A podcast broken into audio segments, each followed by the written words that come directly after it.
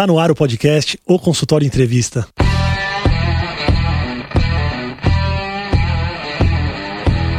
Bem-vindos, eu sou Daniel Kruglenski, médico, cirurgião do aparelho digestivo e vou entrevistar aqui especialistas em diversas áreas que vão nos ajudar a crescer na carreira, melhorar a conexão com os nossos pacientes e a se desenvolver na profissão.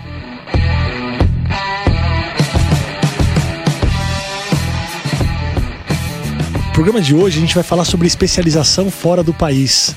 E para isso eu convidei um grande amigo meu, o Dr. Igor Cincos, e eu vou ler um pouquinho do currículo dele para vocês. O Igor é formado em medicina pela Universidade Federal do Paraná em 2004. Ele fez residência em cirurgia geral e cirurgia vascular, além de doutorado em cirurgia na USP.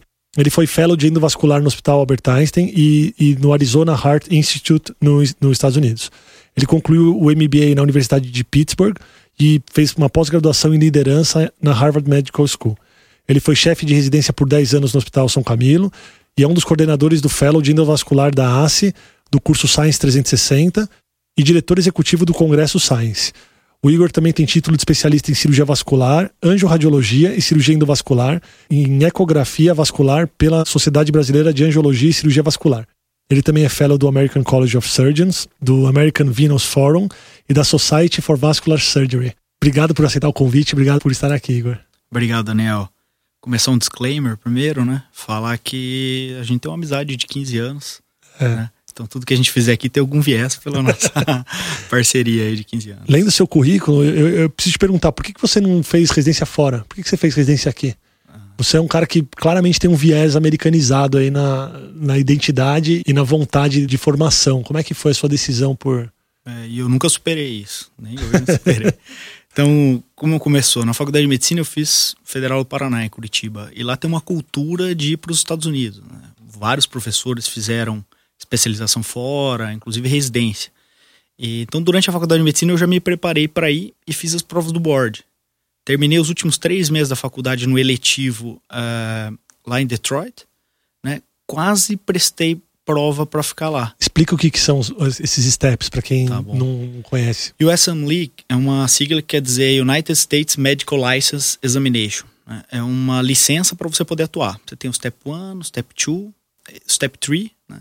e aí você consegue é, prestar a prova de residência, entrar na residência. É como igual o, o, o Enem aqui. Você acaba entrando num, numa bolsa que eles selecionam para entrevista, e dependendo da entrevista você aceita ou não. Então sua nota conta para sua colocação. Então você tem que tirar uma nota boa, tem que tirar uma nota maior que 7 para passar. Mas os melhores serviços, por exemplo, nós visitamos lá o Mass General, é, eu e você em 2015, né, 2016. É, o pessoal que passa na residência lá tira 2000, 99. Desculpa, 2005, 2006. É, 2005, é. Caramba, 15 anos já. Bom, então lá é, o pessoal tirar 98, 99 de 100. Agora mudou, agora é três dígitos. Então é uma prova assim, quem tiver interesse, quiser fazer residência lá, tem que passar nas provas do board. Quem quiser morar nos Estados Unidos, tem que fazer residência nos Estados Unidos. Não adianta fazer residência aqui no Brasil e querer trabalhar lá. Até você até consegue algumas situações de hospitais universitários, se você se destacar demais. Só que o seu salário é muito menor, você fica preso aos hospitais universitários, você não pode ir para prática privada. Então acho que é uma decisão que tem que tem que pesar, né? Você tem duas formas de ir para os Estados Unidos. Se você fez a residência aqui, você vai ter que trabalhar só em ambiente universitário. Se você fez a residência lá, daí você é igual qualquer outro lá. Então você pode voar, fazer o que você quiser, trabalhar onde você quiser. Você vai ter a licença do estado que você tiver, né? Então vale, vale a pena para quem quiser morar lá. Eu sempre pensei em voltar, inclusive voltar para o Paraná, né? Minha família é de lá, meu pai é sócio do hospital tal.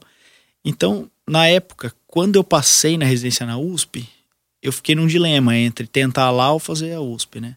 E eu resolvi fazer a residência aqui. Foi da, uma ótima Da melhor escolha, né? panela de cirurgia geral que já da passou história. pelo HC. Muito bom. Então daí eu, eu desisti de fazer a residência lá. Obviamente que alguns momentos da minha vida eu pensei, pô, se eu tivesse feito, o que seria da minha vida, né? É difícil, você não, você não consegue viver duas vidas, né? Então existe aqui um botãozinho pra você voltar e mudar e ver o que seria acontecido. Mas eu, eu me dei muito bem. E a partir daí eu continuei com essa, com essa tendência, essa vontade de ir para os Estados Unidos. E o que, que você fez para matar essa vontade?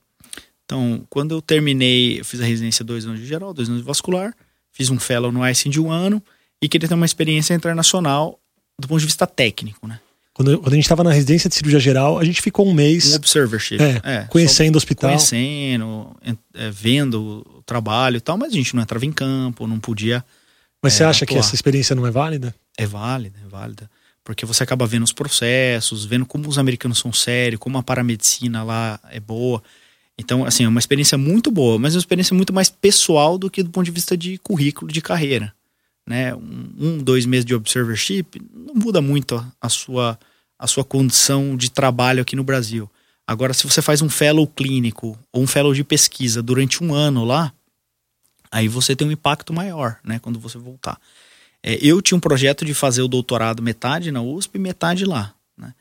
Só que daí as coisas começaram a dar tão certo para mim no Brasil e eu fui para lá, fiquei três meses no Arizona e eu resolvi voltar antes de ficar, porque eu já tinha aprendido muita coisa lá, eu já fazia muita coisa endovascular.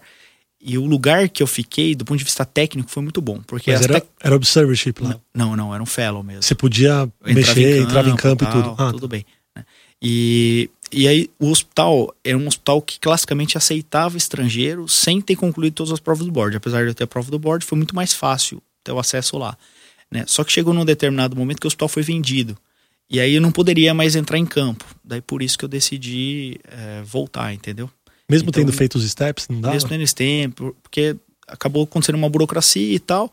E eu já estava bom para mim aqueles três meses. Então, do ponto de vista técnico, para mim foi muito bom. Né? Eu voltei e voltei com as tecnologias de termoablação de safena, com radiofrequência, com laser, ultrassom intravascular.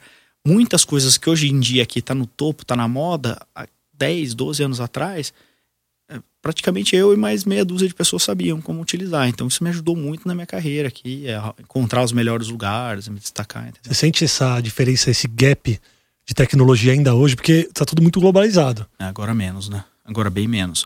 Eu acho que é bem mais rápido as coisas chegarem aqui.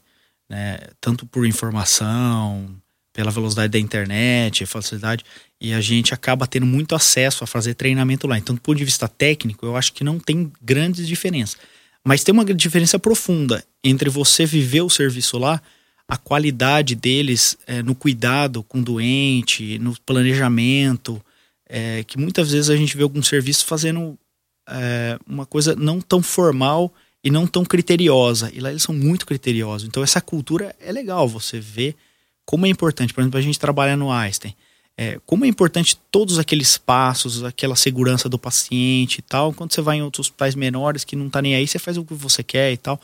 Então, assim, eu, eu sinceramente, eu, eu acho que é uma experiência muito boa de vida. Você acha que a diferença do que você vê lá para o que você vê aqui tem a ver com dinheiro ou tem a ver com cultura? Eu acho que tem mais a ver com cultura. Né? Eu acho que o profissional lá, não o profissional médico nosso é muito bom. Então, todo mundo que, que eu conheço que prestou as provas do board tira notas maiores que os americanos, na média.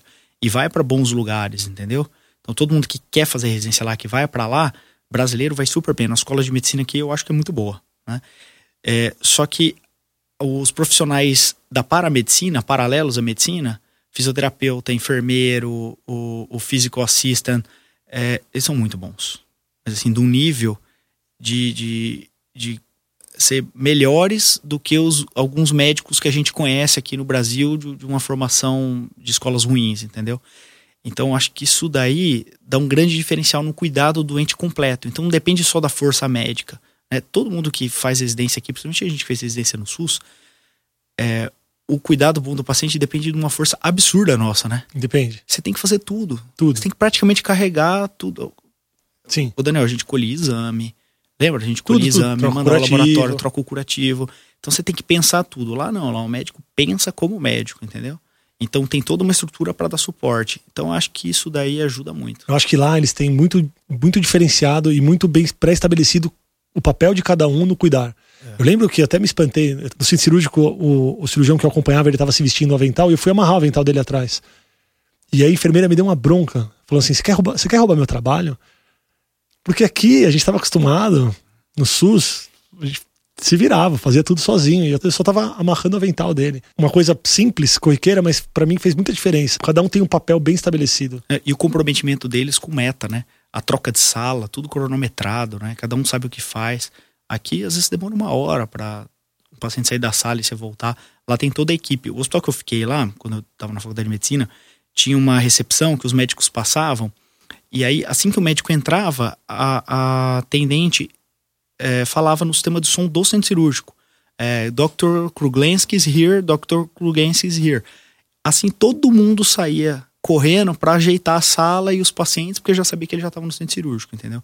Então, assim, em termos de processo de cuidado, eles enxergam. Nós somos cirurgiões, isso é interessante, que eles enxergam o centro cirúrgico como se fosse um avião, que tem que estar tá no ar, tem que estar tá decolando. Parou no solo, está gastando dinheiro, entendeu? Então, isso daí eu achei muito legal lá. E aí você acaba pondo na sua vida e nas suas coisas da sua clínica, do seu trabalho, no seu consultório, essa mentalidade, né? Porque é uma mentalidade que, que você tem que partir de cima para baixo, né? Não adianta esperar que o funcionário lá da recepção vá, vá agir dessa forma. Esse um médico que é o líder que tem que, tem que impor essa cultura, né? Eu quero fazer uma ressalva que existe um certo viés aqui no nosso comentário, porque a gente está comparando um hospital de ponta no mundo, né, nos Estados Unidos, um Mass General Hospital, um hospital com um SUS de 20 anos atrás, né? Então, hoje em dia eu já tenho essa impressão, não estou mais no SUS, mas tenho a impressão que uma boa parte dos hospitais, principalmente aqui em São Paulo, corre, já estão indo atrás dessa dessa modernização dos processos. Os hospitais privados, com certeza, já estão indo atrás de uma melhor administração, de enxugar os gastos, de deixar o avião decolando o tempo todo. Com certeza. Então a gente tem esse viés de comparação, mas é o choque que a gente tinha. Emocionalmente é o que a gente sente. É. Você estava dizendo que muito, muito desse processo e do lidar e do cuidar com o paciente você acabou trazendo para o seu consultório e, e para a maneira como você atua hoje em dia no que você faz. Então fala um pouquinho sobre, sobre o que você faz que você trouxe de fora, mesmo que não seja algo tecnológico. Tecnicamente, o que eu via lá era uma forma de lidar com o paciente com, com técnicas menos invasivas. Então, buscando fazer, associar a parte de imagem, de ultrassom, né? Então, juntando habilidades, ultrassom, a endovascular, que é a angiologia, angiografia, né? é a parte cirúrgica aberta. Então, eh, pesando essas coisas todas, eu consegui oferecer um tratamento menos invasivo que devolvia o paciente mais rápido às atividades. Então, essa mentalidade foi bem bacana. Tá? E até hoje a gente tem barreiras aqui no Brasil. É, a sociedade brasileira mesmo é, você vê que tem uma diferença entre a sociedade americana e a brasileira nesse quesito, né? A sociedade brasileira reconhece várias dessas técnicas, mas ainda não coloca como prioritária, quando você vê a sociedade americana colocando essas técnicas menos invasivas como superiores. Então, só um exemplo de algumas coisas assim. Então, do ponto de vista técnico, foi isso daí: a tecnologia, avanço e essa visão, né? É, do ponto de vista de relacionamento humano, eu acho que a gente está acima deles, né? Isso, isso que eu ia comentar. É. É. Eu acho que, assim, toda essa parte problemática lá, jurídica e tal, que eles têm. E a gente aqui no Brasil é muito mais tranquilo, eu acho, né? Para nós todos. E o jeito do brasileiro de lidar, a empatia que a gente tem com os doentes, eles se sentem acolhidos e a gente minimiza qualquer, qualquer desconforto, né? Então é muito difícil, né? A gente ter algum problema, assim. Uma pausa breve na entrevista para um recado muito importante. Se você curte o podcast, se você está gostando da entrevista, não deixa de seguir esse podcast. Então você vai clicar no botão seguir, seja no Spotify, seja no Apple Podcasts ou no SoundCloud. E você pode também compartilhar os episódios com seus amigos. Se você tiver dúvidas ou sugestões de convidados, pode mandar no Instagram, arroba o consultório evento, e eu vou me esforçar ao máximo para trazer sempre gente de muita qualidade para nossas entrevistas.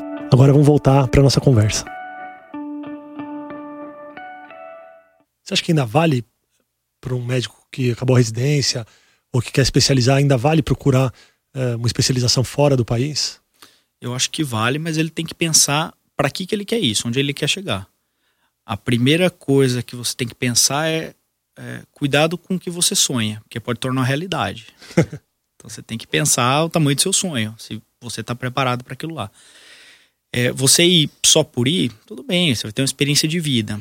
Com certeza, se você quer se destacar no mercado de trabalho, é um diferencial. Ainda né? é? Eu acho que ainda é um diferencial, né? Você ir para os Estados Unidos e fazer uma especialização técnica, né? Eu acabei fazendo outros tipos de especializações também para outros focos, né? Mas do ponto de vista técnico, eu acho que foi um, um peso importante para mim. Quando a gente termina a residência, nós somos muito jovens, demora demora bastante para você engrenar, né? Sim. Você tem que ter um pouco de, de cancha. E tem, acho bom aproveitar essa época. Se você tem condição financeira, tempo, é, quer melhorar o seu inglês, network. Então, eu fiz tantas amizades lá que até hoje eu cultivo, entendeu? Você fez anticorpos aqui por ter feito isso lá? Ah, anticorpos, não, eu acho Não precisa sim. citar nomes nem nada, mas Você entende o que eu estou perguntando? Se o fato de você se destacar ou de buscar alguma coisa nova fora, aí você volta aqui, já tem toda uma sociedade de vascular que, que atua de uma mesma maneira, você sentiu. Eu sei que tem a abertura e, e tem a sua especialização, e os pacientes enxergam isso, mas da sociedade dos seus pares, teve um pouco de anticorpo também? Eu acho que um pouco, principalmente dos, dos mais velhos. Tem alguns mais velhos que eram bem resolvidos, que te ajudam, que não, não, não tem problema. Tem algumas pessoas que elas têm medo da concorrência, né? Eu sou um libertário, então eu penso em liberdade. Eu quero que todo mundo tenha a liberdade da minha equipe para estudar, para fazer projeto, para fazer o que quiser, e vai ter meu apoio e se destacar, vai ter sempre meu apoio, entendeu? Então, acho que essa cultura, às vezes a gente fez isso no HC, a gente sofre um pouco isso daí, né? Se você tá indo bem numa determinada área, algumas pessoas optam por não te apoiar, né? Então, acho que um pouco de anticorpo tem, mas você vai ficar parado por causa disso? Acho que não, você tem que enfrentar e tentar Às resolver. vezes isso te move até mais, né? É, né? Fala um pouquinho sobre a, as especializações não técnicas que você foi fazer. Não técnicas não, mas não na área de... Não na área de, específica, é, né? de vascular em si. Então, em 2015, eu tinha clínica, né? Ela estava indo relativamente bem, mas não tão bem quanto eu queria que ela tivesse. É, eu vi a experiência do meu pai no interior, sócio de hospital, sendo administrado por médicos e eles tendo dificuldade de resolver assuntos que na administração era básica, né? E eu resolvi me especializar, estudar a parte administrativa. E daí eu fui escolher um, algum MBA para fazer. Um MBA focado na área de saúde, ou MBA internacional. Então eu acabei optando por um MBA executivo. Então eu, eu fiz minha formação lá em Pittsburgh, né? Foi uma parte no Brasil, uma parte em Pittsburgh, né? 18 meses, uma semana por mês, a maior parte aqui no Brasil, mas várias vezes eu tive que ir para lá ou para Praga. É, qual que é a experiência disso daí? Primeiro, a língua, né? Então, estudar inglês de novo, professores, melhorou muito a minha, minha condição de conversação, de, de me. É, de conseguir lidar com esses médicos internacionais ou com outro tipo de especialistas internacionais, né? Isso abriu portas em várias situações para mim, como consultoria, né? Acabei virando consultor de empresas de multinacionais e tudo mais. Né? Além do que, eu consegui aplicar na minha clínica os conceitos administrativos. Não era um, um MBA focado na área de saúde para virar um gestor de hospital público ou, sei lá, alguma coisa assim. Era um MBA para ser um, um, executivo. Então tem, tinha tudo lá: marketing, finanças, microeconomia, macroeconomia. E foi muito legal, né?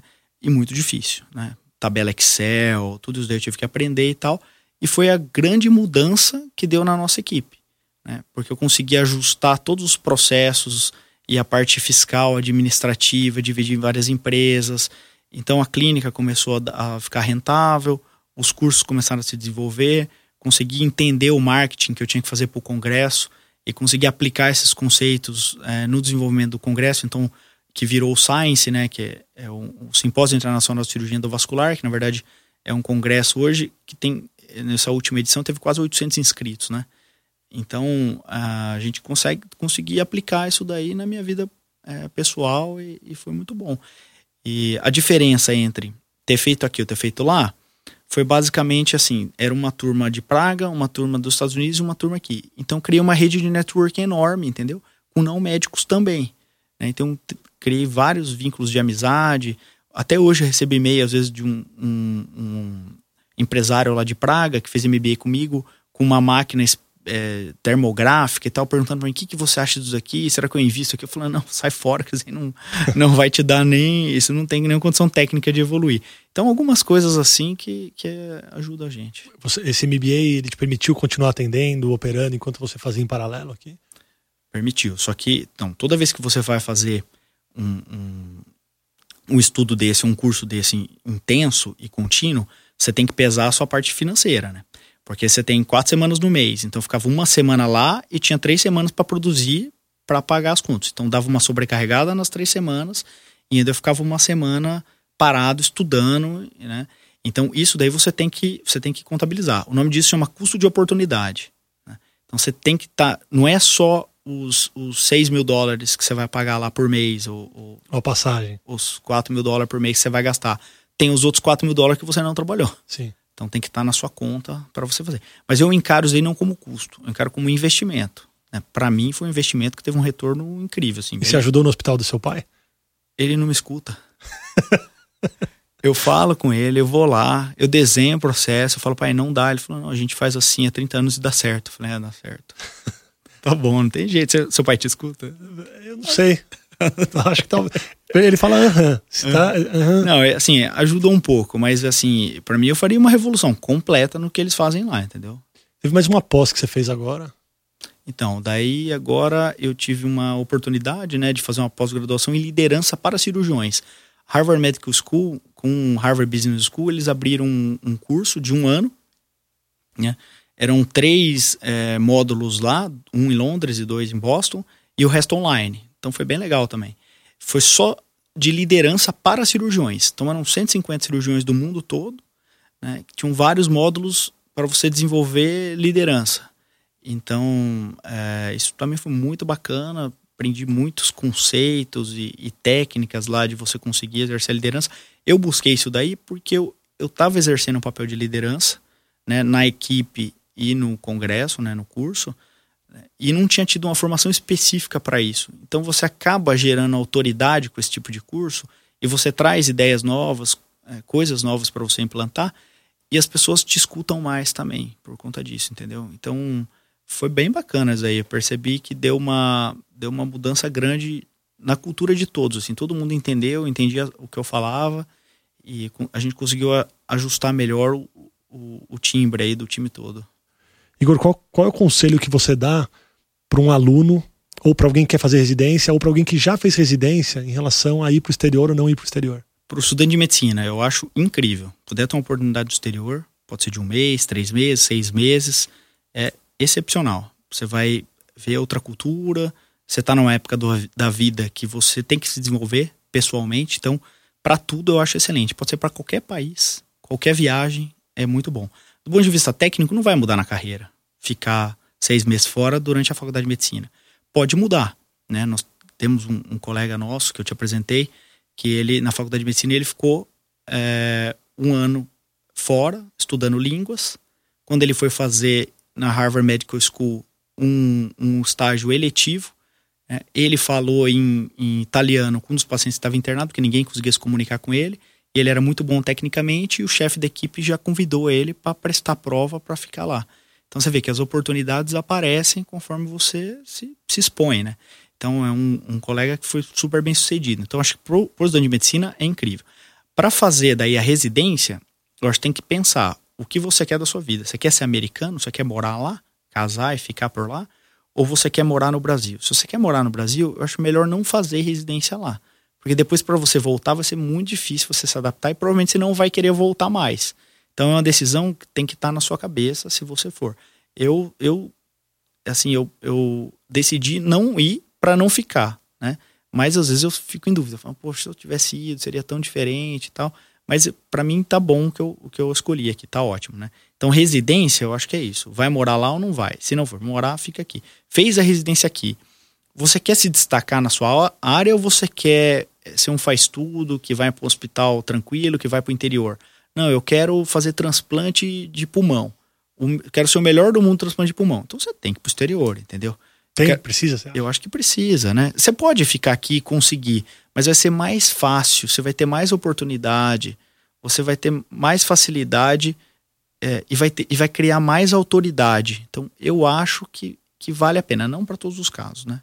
A maioria dos nossos professores não foram, se deram super bem e tal.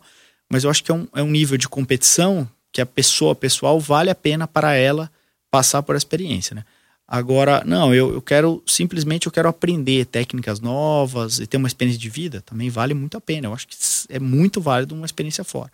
Agora, você já fez a residência aqui, você vai para o exterior querendo emigrar, provavelmente você vai ter que fazer residência de novo. E é muito diferente, né? A minha especialidade, que é cirurgia vascular, aqui são quatro anos. Um tempo atrás eram sete, agora eles diminuíram para cinco. Então imagina fazer quatro aqui depois fazer mais cinco de novo. É, eu conheci um cirurgião que estava lá, na Universidade da, da, Califórnia, que ele era cirurgião do trauma de Minas Gerais, foi fazer um research, ficou um ano fazendo research, decidiu fazer a prova de residência lá, fez mais cinco anos de cirurgia geral, depois mais dois anos de vascular. Ele ficou oito anos lá fazendo residência depois de ter feito cinco anos de residência aqui, entendeu? Então o cara vai começar a carreira dele aos 37, 38 anos de idade, vai começar é, é muito tarde, entendeu? Sim. Eu acho que tem que. Por isso que é melhor você se planejar antes, né? Pensar o que você quer. Bom, passou isso daí, você passou a residência, conseguiu um fellow lá, um fellow clínico é muito difícil conseguir para cirurgião. Para a parte clínica é muito fácil, porque você vai lá, vai participar das, das discussões, vai ver as prescrições, não muda muita coisa. Para a gente é muito legal estar em campo. Ficar um ano sem entrar em campo é muito difícil. E para fazer um fellow clínico, você tem que fazer as provas do board. Então, por isso que às vezes na faculdade de medicina, se você tem dúvida, já vale a pena você começar a se preparar e estudar para as provas do board americano. E às vezes fazer o step 1 no sétimo, oitavo período, o step 2 junto com a prova de residência. Né? A primeira coisa que tem que fazer para quem for estudante de medicina, estiver escutando e está pensando em fazer fora, é entrar lá na Amazon e baixar um livro chamado First Aid. É a primeira coisa. Baixa o First Aid, vai estar tá tudo lá escrito, como que é a prova, o que, que é, um resumão, como se fosse um Memorex, e vai ter uma lista dos melhores livros que você tem para estudar. E aí você começa a sua caminhada para se preparar. Né? Só para falar, na época eu fiz isso daí, né? era, a nota era 2 scores, então de 100 eu tirei 95 no Step 1. Aí eu, nossa, se eu tivesse estudado mais, aí eu estudei mais, Step 2 eu tirei 99 de 100. Então, de três, os três dígitos eu não lembro a, as notas. Mas foram notas muito boas, que eu poderia fazer residência no hospital de Detroit que eu fiquei, que era um bom hospital que a média do, dos caras lá era 85. Então a minha era 95, 99, eu provavelmente eu teria uma vaga. Só que eu fui aceito aqui na USP e graças a Deus fui trabalhar com você, Daniel. não trabalhar comigo não. na sua equipe. não foi assim não.